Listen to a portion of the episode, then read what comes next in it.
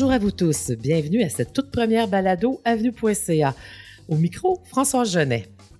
Pour donner le coup d'envoi à nos balados, on a une invitée hors pair, la nutritionniste chouchou des Québécois, la belle Hélène Laurando, qui amorce avec nous aujourd'hui une série de six diffusions, les balados gourmandes. Bonjour Hélène Laurando. J'adore ce titre, Françoise. Bonjour. Les balados gourmandes, oui. oui. Ça nous met l'eau à la bouche. Absolument. En ce moment, Hélène, c'est la saison des légumes et des marchés. Vous, à la maison, vous faites sans doute de la soupe, de la ratatouille ou des conserves avec des légumes des récoltes de notre année. Et Hélène nous a proposé un sujet tout à fait de saison qu'on a trouvé vraiment pertinent. Elle va nous parler de ses rencontres avec les travailleurs agricoles étrangers qui travaillent dans nos fermes au Québec, parce que tu les as rencontrés, je pense, au printemps. Oui, j'en ai rencontré au printemps alors qu'ils arrivaient, en fait, euh, pour débuter euh, le travail euh, dans les champs. Et j'ai eu droit à une rencontre particulière parce qu'il faut se rappeler qu'on est en pleine pandémie à ce moment-là et encore aujourd'hui, mais là, il y a l'opération vaccination et les travailleurs débarquent. Ah, ce sera intéressant à savoir. Alors, on le sait, les agriculteurs québécois et canadiens euh, ne peuvent plus se passer de cette main-d'œuvre qui, je ne sais pas si tu le sais, a plus que doublé en moins de dix ans et qui comble maintenant plus de 22% des emplois en travail agricole au Québec. Hmm. Au Canada, c'est 60 000 de ces travailleurs chaque année. Le Québec vient en troisième position avec 16 000 d'entre eux. Des travailleurs qui proviennent pour la majorité, donc la moitié d'entre eux du Mexique et le, reste principalement du Guatemala et de la Jamaïque. Mm. Et selon l'Union des producteurs agricoles, c'est plus de 1200 entreprises agricoles québécoises qui font appel à cette main-d'œuvre chaque année. C'est quand même beaucoup. C'est beaucoup. Ils en ont besoin parce que c'est une, c'est une main-d'œuvre spécialisée, en fait. Oui, tout à fait. Et, on a besoin d'avoir des travailleurs qualifiés dans les fermes. Alors, une main-d'œuvre dont les conditions de vie, on doit, on doit le dire, ne sont pas toujours idéales. Il y a eu des abus qui ont même été dénoncés dans les médias. Il y a des organismes qui se sont formés pour apporter un soutien à ces travailleurs. On dit que plusieurs fermes tentent maintenant d'améliorer les conditions d'hébergement. Cela dit, pour la majorité d'entre eux, l'expérience serait assez positive, car sur le site de l'UPA, on avance le chiffre de 90% de ces travailleurs qui reviennent plusieurs années consécutives chez le même employeur. Alors donc, on imagine qu'il y a un attachement à la ferme, aux gens qui sont là. Mais aujourd'hui, on va pas aborder les questions euh, sociopolitiques et économiques avec Hélène. On va plutôt euh, euh, parler de cette main-d'œuvre, mettre un visage sur ces gens venus d'ailleurs, sur cette une partie de leur réalité quotidienne. Et elle va nous raconter ça avec tout, toute sa passion, tout son enthousiasme et sa grande humanité. Alors, on a très hâte d'entendre son histoire.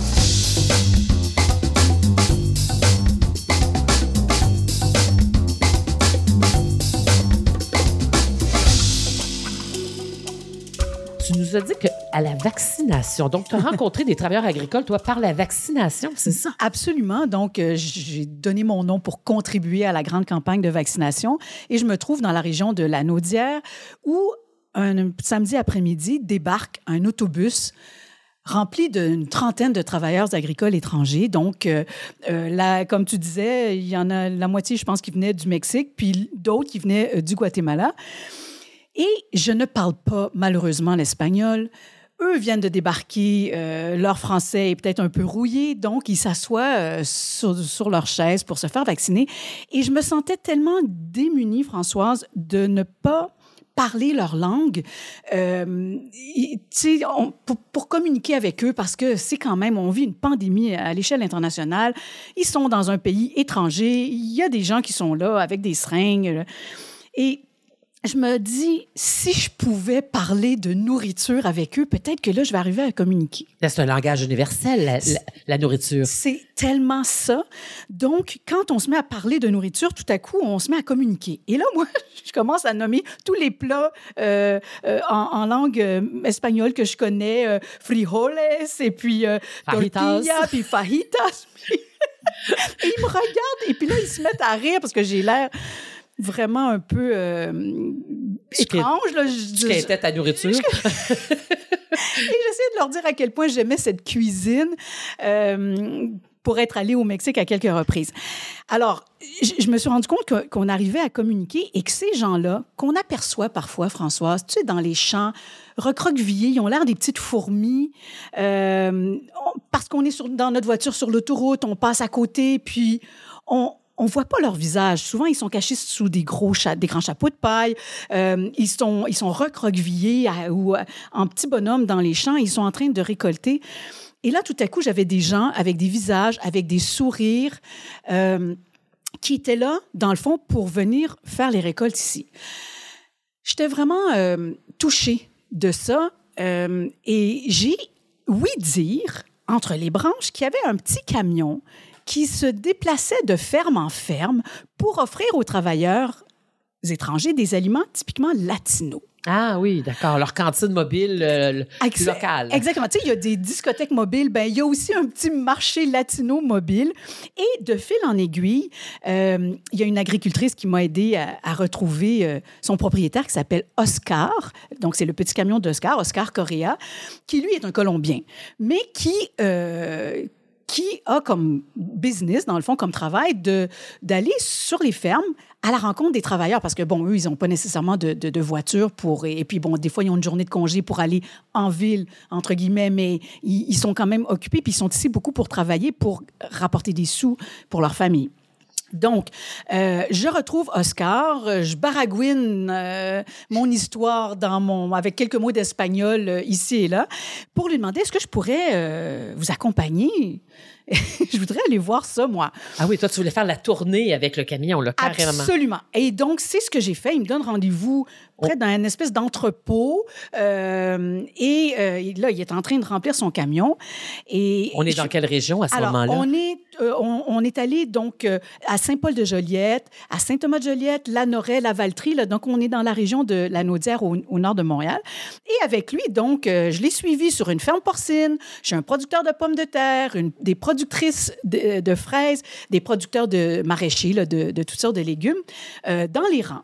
Et, donc, euh, c'était vraiment... Euh, je me sentais tellement privilégiée d'être aux premières loges et euh, eux me voyaient là avec mon, téléphone en leur demandant est-ce que je peux faire des photos, mais je trouvais ça vraiment le fun. Donc, pour vous décrire le petit camion, imaginez euh, une petite camionnette. Alors, je t'interromps deux minutes, Hélène, juste le temps de, de rappeler aux gens qu'évidemment, tous les liens, en, euh, tous les, les, contenus en lien avec la balado sont dans les liens à cliquer dans le descriptif de cet épisode, car on a mis sur le site avenue.ca, euh, dans la section savourer tes photos et d'autres informations seront dans le descriptif. Euh, J'invite les gens à visiter la section savourer sur avenue.ca. Si vous aimez la nourriture, on parle de choses gourmandes tout le temps. Alors, c'est à consulter. C'est gentil parce que j'aimerais que les gens voient ce que je voyais. Alors, tu sais, là, c'est vraiment comme si tu étais dans un pays euh, d'Amérique latine. Les deux portes arrière s'ouvrent et puis là, c'est rempli, là à ras-bord de toutes sortes d'aliments qui sont des spécialités que les travailleurs euh, adorent. Donc, imaginez là, au niveau des, des aliments euh, peut-être non périssables. Alors, tout ce qui est maïs, alors tous les produits dérivés de maïs, la farine, les tortillas, les tostadas, les grignotines de maïs euh, salé ou sucré. Il y avait des caisses et des caisses de, toutes sortes de boissons, euh, de jus, de fruits tropicaux, euh, mangue, fruits de la passion, noix de coco, ananas, aloès. il y avait des chicharrones. Les chicharrones, ce sont, c'est un peu, c'est leur friandise. Eux, ils sont absolument fous de ça.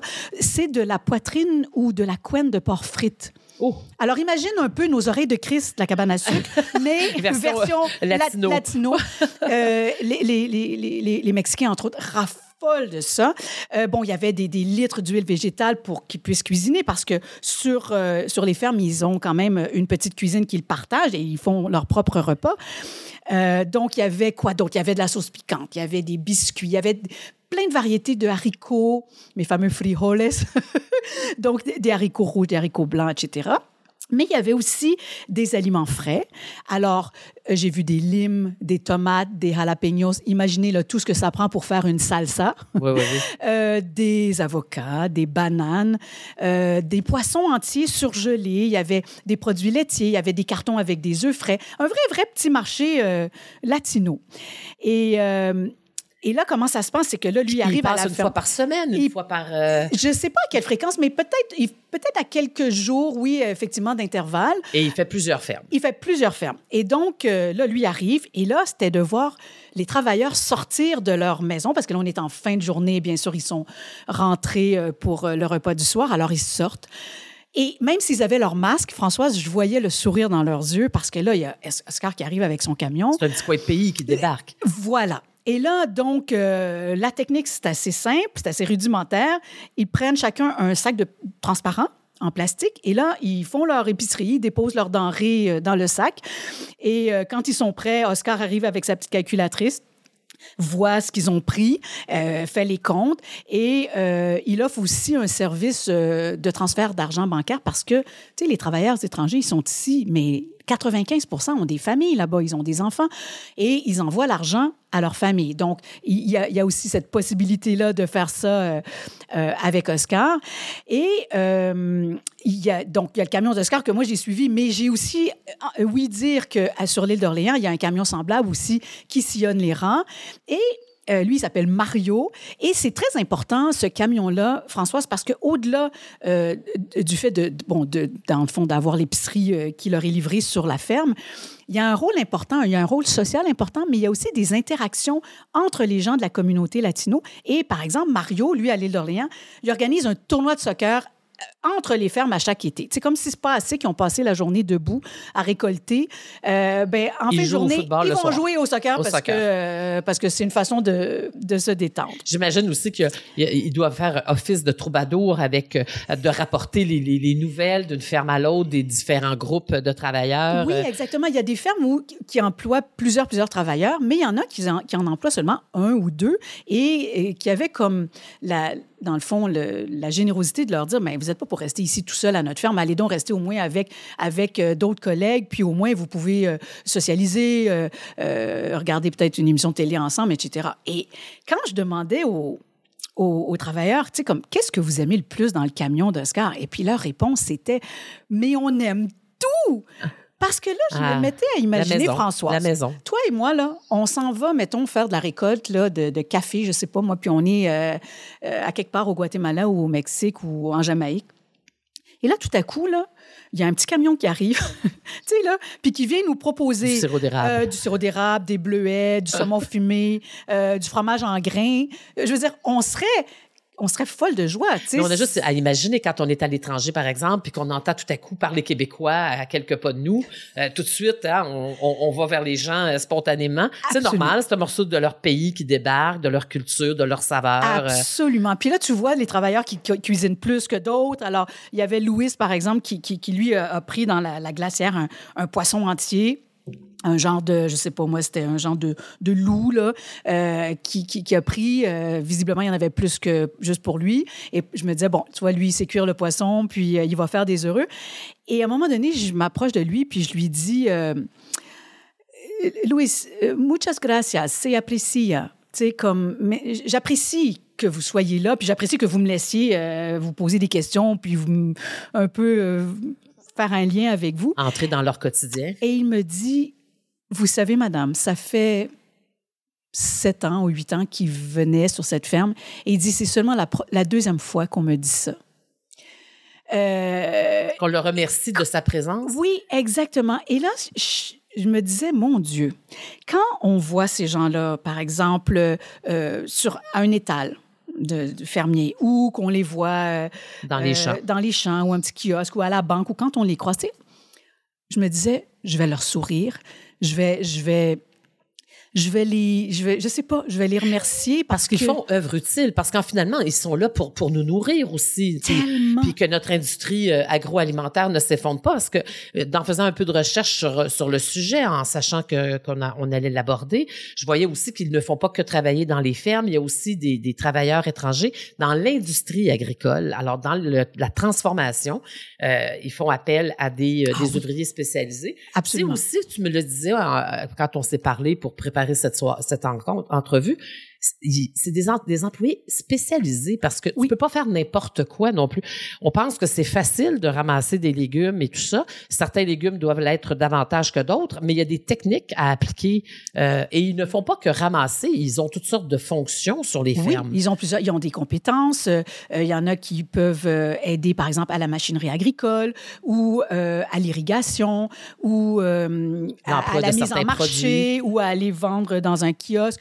et donc moi, j'ai fait plusieurs, plusieurs fermes euh, dans la région de la Naudière, euh, mais il y a aussi des, par exemple, à la ferme de Mario Rouleau chez Asperge Primera, j'ai vu donc donc un, un producteur d'asperges. Ben il y avait des travailleurs qui sont là aussi euh, pour euh, toute la chaîne là, qui va nettoyer les asperges, qui va les, les, classer, les, les, les, envoyer ensuite pour être vendus euh, selon leur leur grosseur.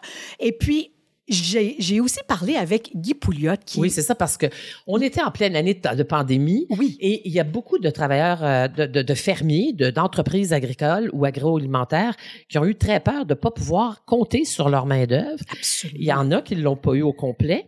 Et oui, justement, ce, cet homme qui est allé euh, les chercher carrément. Oui, ça avait fait, les, ça avait été, euh, on en avait parlé dans les journaux, à, aux nouvelles, parce que, euh, imagine, Guy Pouliot, lui, est, est à l'île d'Orléans, mais il n'est pas le seul. Il y a plusieurs, plusieurs fermes euh, dans la région de Québec. Et lui, à un moment donné, se rend compte que, mais Qu'est-ce qu'on va faire? C'est la pandémie, c'est compliqué, les frontières sont fermées. Et lui a nolisé un avion Quand pour même. aller se rendre euh, là-bas euh, en Amérique centrale pour aller chercher des travailleurs, euh, pas moins de 260 travailleurs qui viennent lui prêter main forte à sa ferme. Mais euh, bon, il y a aussi une trentaine de travailleurs québécois, il faut le dire. Mais il me disait, c'est quand même fou parce qu'en 2003, il dit, je n'employais que cinq travailleurs. Et euh, avec la difficulté de, de, de, trouver de la main-d'œuvre euh, justement qualifiée, et c'est un travail extrêmement difficile. Hein. Physiquement, là, il faut s'imaginer, c'est un travail éreintant, surtout les petits fruits. Au Québec, les fraises, les framboises, il faut, il faut planter, il faut désherber, il faut récolter à genoux. Euh, il faut, on est là quand il beau temps, mauvais temps. Euh, les, le temps froid au printemps, la pluie à l'automne. C'est dur sur les articulations. Euh, donc, c'est vraiment euh, un travail vraiment difficile. Et, et, ça nous ramène au travail de nos grands-parents, de nos arrière-grands-parents, de tous ceux qui ont bâti euh, notre pays et partout dans le monde, qui font œuvre d'être fermiers, d'être agriculteurs. C'est un métier qui n'est pas toujours valorisé. Puis c'est tellement faut, essentiel. Il faut, se le, il faut se le rappeler quand on va, on va acheter un petit panier de fraises, un petit casseau, un crête. Euh, il faut se rappeler qu'il y a des gens derrière ça. Et donc, à la ferme de Onésime Pouliot, où c'est comme la, plusieurs, plusieurs générations, alors il y a les deux frères, Guy et Daniel, qui connaissent pratiquement, ce qui était beau quand je suis allée le visiter, ils connaissent presque tous les travailleurs qui sont sur sa, sa ferme par leur nom. Euh, dans son cas, lui, il y en a 95% qui reviennent d'année en année, certains avec leur père, certains qui vont ramener leur frère ou même, au fil des ans, leur qui fils. amènent leur fils. Exactement.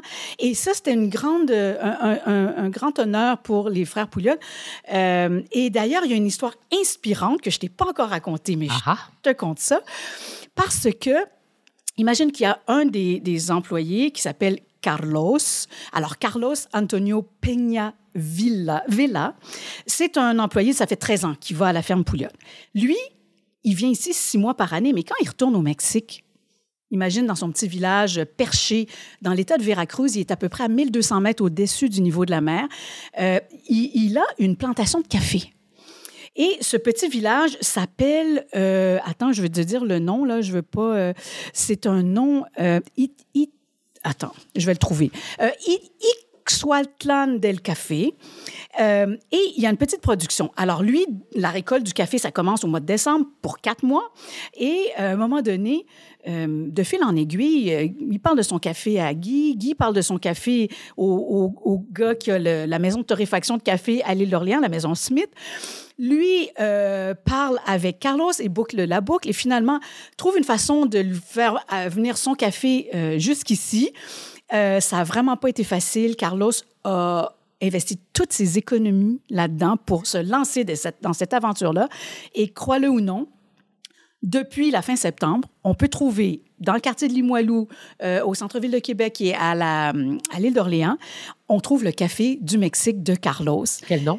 Euh, ça s'appelle. Alors, je lui, parce que je lui ai parlé à Carlos, j'ai dit comment on demande ton café? Ben, il dit tu demandes le café euh, mexicain ou le café de Carlos. C'est le seul que la maison vend de, de, de cette provenance-là. Et puis, je lui, il, quand lui a reçu ses premières poches de café ici au Québec, il s'est mis à pleurer. Bien sûr. Il était vraiment. Quelle boucle. Ému, quelle boucle. Et, et c'est ce que j'aime aussi de cette histoire-là, c'est que, tu sais, il y a un échange, un véritable échange. Exactement. Tu sais, on s'aide, on s'entraide. Et je lui disais, ben, ton café, qu'est-ce qu'il y a de spécial? Tu sais, parce qu'il me disait, ben, il dit, moi, je fais rien, c'est la nature qui fait tout, mais, tu sais, des, saveurs de chocolat, de piment, c'est généreux en bouche. Et je lui dis, mais Carlos, si, le, si ton café est généreux, c'est parce qu'il est, est à ton image. Sinon, il pourrait pas en être autrement. Donc, tu sais, c'est vraiment, euh, c'est vraiment une belle histoire, je trouve. Tout à fait, tout à fait. Et encore une fois, à travers la chaîne, la chaîne alimentaire, à travers la, nourriture, à travers les échanges culturels qui entourent le fait de manger, de s'alimenter. Euh, et puis, on aurait euh, vraiment, il y aurait un manque à gagner dans les produits de saison si on n'avait pas euh, cette main d'œuvre. Ah, mais les entreprises ne seraient même plus en affaires. On n'aurait pas sur euh, quand on va à l'épicerie là, il, n'y aurait pas de petits fruits, il n'y aurait pas de patates douces, de choux, de, de, cerises de terre, etc. on a vraiment besoin de ça. Il y a une autre belle histoire. les donc une famille qui s'appelle la famille Pitre près de Mont-Laurier. il y a donc les parents, mais il y a trois frères jeunes. Là, ils sont dans la vingtaine et eux engagent près de 200 travailleurs étrangers ah et une soixantaine quand même de travailleurs québécois. Euh, et normalement, je te disais, les fraises, c'est récolté à la main. C'est toujours récolté à la main. Mais eux, ils ont inventé une machine pour la cueillette. Alors, imagine que euh, les travailleurs sont ou assis ou agenouillés, mais ils sont dans une sorte de traîneau qui est tiré par un tracteur. Et au-dessus d'eux, ils ont euh, donc une espèce de toit en polythène. Alors, ils sont à l'abri de la pluie, ils sont à l'abri du soleil ardent. Euh, et ils récoltent comme ça euh, de façon hyper efficace. Et là, ils n'ont pas besoin de transporter les, les, crêtes de fraises dans les champs. ils peuvent écouter de la musique, ils peuvent cueillir à toute heure du jour ou de la nuit parce qu'il y a de l'éclairage. Et grâce à, à cette invention-là, de, cette machinerie-là que les frères euh, de la famille Pitre ont fait, euh, ben c'est beaucoup plus productif et la famille a réussi à se tasser une place se tailler une place pour vendre ses fraises dans une importante chaîne de magasins entrepôts qui commence par la lettre C et qui finit par la lettre O. et, euh, euh, ils ont même réussi à tasser les fraises américaines qui arrivent de l'autre bout de l'Amérique, soit de Californie ou d'ailleurs. Et donc, ce que je trouve beau aussi de cette histoire-là, c'est que euh, tu vois, c'est comme ça encourage l'achat local. Nous, les consommateurs, on est gagnants aussi dans cette histoire-là. Oui, parce que dans toute cette optique-là de, de, de, réduire notre empreinte écologique, de réduire le transport d'aliments, de favoriser la production locale, l'économie locale, euh, là, la part des, des, travailleurs euh, étrangers qui viennent ici nous donner main forte, nous prêter main forte est vraiment importante. Et, et nous permet exactement d'avoir accès à nos produits d'ici. Et comme tu dis, ben c'est gagnant aussi pour, pour l'environnement et notre petite planète dont il faut prendre bien soin. Quelle belle rencontre. Tu savais pas que tu allais découvrir tout cet univers en faisant tes vaccins? Exactement. Puis, écoute, c'était vraiment super intéressant. Euh, alors, euh, non, moi, ça, ça, a changé ma façon de les voir. Et puis, euh, euh disons-leur merci euh, quand on les croise euh, à l'avenir. Oui, tout à fait. Et rappelons-nous aussi que nos agriculteurs travaillent très fort pour nous nourrir. Eh oui. Tout à fait. On n'a pas fini, on en reparlera. Merci, belle Hélène. Merci. on se retrouve bientôt dans deux semaines pour une autre balado gourmande avec toi sur avenue.ca. À vous, auditeurs, merci. À la prochaine.